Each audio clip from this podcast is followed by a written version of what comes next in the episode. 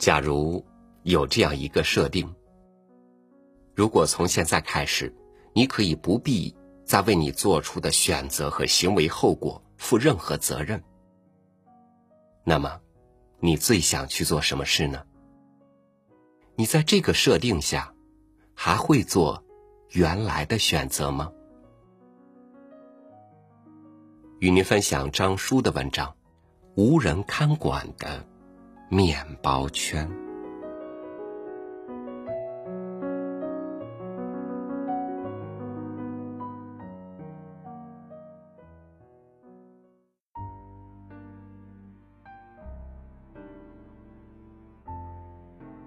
这是一个关于面包圈的真实故事。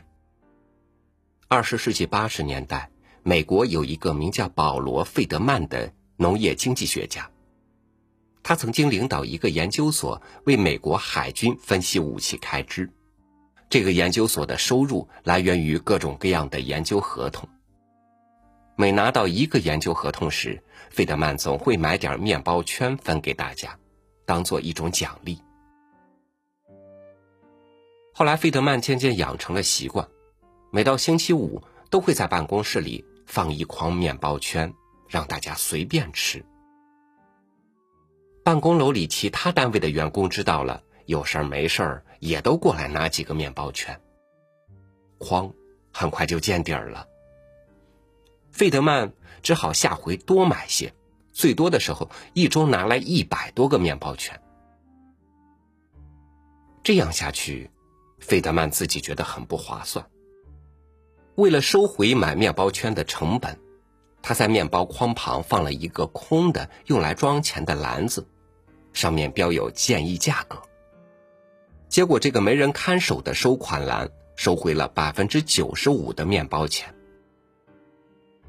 费德曼感到很高兴，认为自己验证了人们都能够通过道德自律。至于没有收回的百分之五，他相信只不过是有些人一时疏忽才没有付钱。后来，费德曼决定辞掉研究所的领导职务，专门卖面包圈。费德曼开着车围着华盛顿的那些办公楼打转，用很简单的方式招揽生意。一大早，他将面包圈和一个用来装现金的篮子放在不同公司的食品间，等到午餐时，再回来取钱和剩下的面包圈。他的经济学家朋友都认为他疯了，因为根据经纪人的说法，人们肯定会把面包圈通通偷走，他会赔得倾家荡产。可是费德曼自己却很有信心。按照自己的方法做了下去。出乎朋友们意料的是，尽管费德曼收回的钱没有在研究所里的多，可是也能达到百分之八十七的比例。几年后，费德曼每周将八千四百个面包圈送到一百四十家公司，他赚的钱和原来当研究分析师时一样多。卖面包圈的同时。费德曼也不忘自己的经济学家本行，他把自己的生意当做一种经济学实验，详细的记录下每一份数据。费德曼发现，通过测算实际收入和售出面包圈应收款的差额，他可以很好的考察顾客的诚信度。他们会偷面包圈吗？是什么因素决定了有些人白拿，有些人付钱？有些公司的人比别的公司的人诚实呢。数据表明，小公司的人要比大公司的人诚实。一个只有几十个员工的小公司，付钱率通常比几百人的大公司高上三到五个百分点。这有些出乎费德曼的意料，因为他觉得越大的公司就会有越多的人围拢在面包篮子旁。也就有更多的目击者促使你把钱扔进钱箱。然而事实却不是这样，在较小的团体里，你如果做了一件不起眼的小事儿，马上就会尽人皆知，所以反而促使你谨言慎行。而在一个大公司里，即使你拿了面包圈不给钱，谁又知道你是谁呢？这个道理也可以套用在社会上。农村的犯罪率要远远低于城市，这在很大程度上是因为在农村犯罪会更容易让乡里乡亲的邻居全都知道，这就是环境对人们的道德所造成的影响。基于观察，费德曼还认为，土气是一个非常重要的因素。一个热爱工作、喜欢老板的员工会更诚实。至于在一个公司内部，费德曼则相信，级别越高的人发生白痴现象的越多。他曾经长期向一家分散在三个楼层的公司送面包，其中位于顶层的是管理层，楼下两层是销售、服务和行政的雇员。楼下收到的钱明显比楼上多。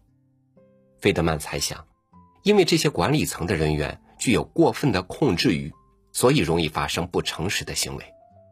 不过，有人刻薄地说，也许不诚实正是这些人挤进管理层的原因。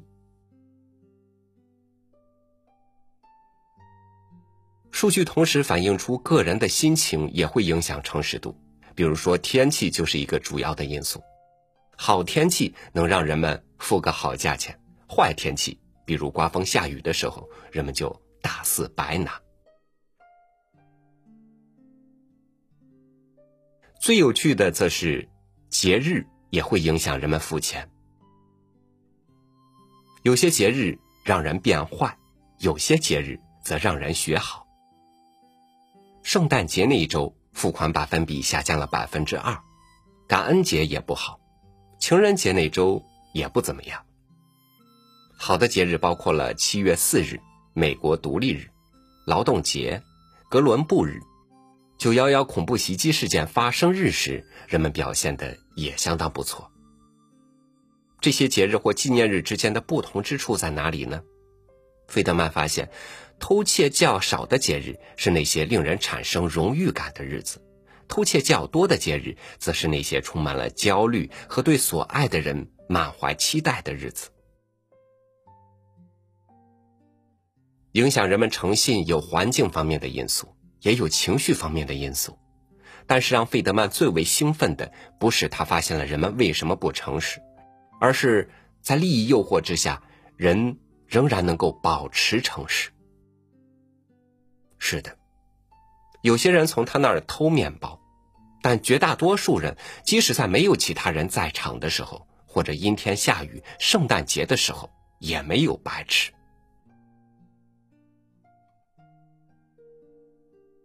古希腊哲学家苏格拉底的学生格劳康曾经描述过这样一个故事：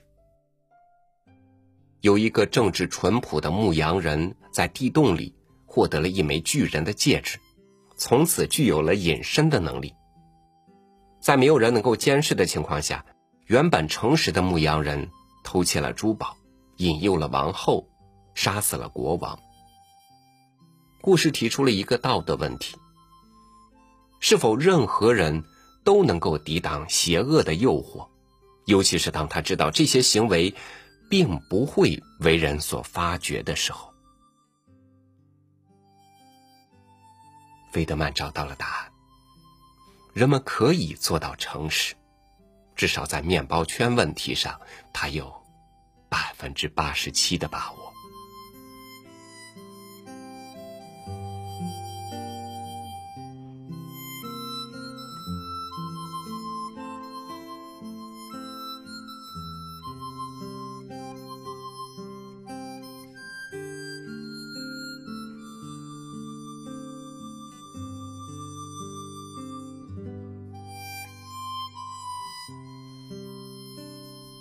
人是懂得自我约束的动物，因为每一个行为背后都会有一个结果出现，而这个结果就直接指引了你的选择。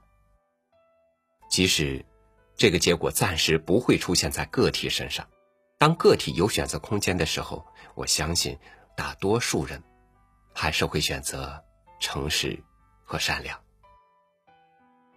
感谢您收听我的分享。欢迎关注微信公众号“三六五读书”，收听更多主播音频。我是超宇，明天见。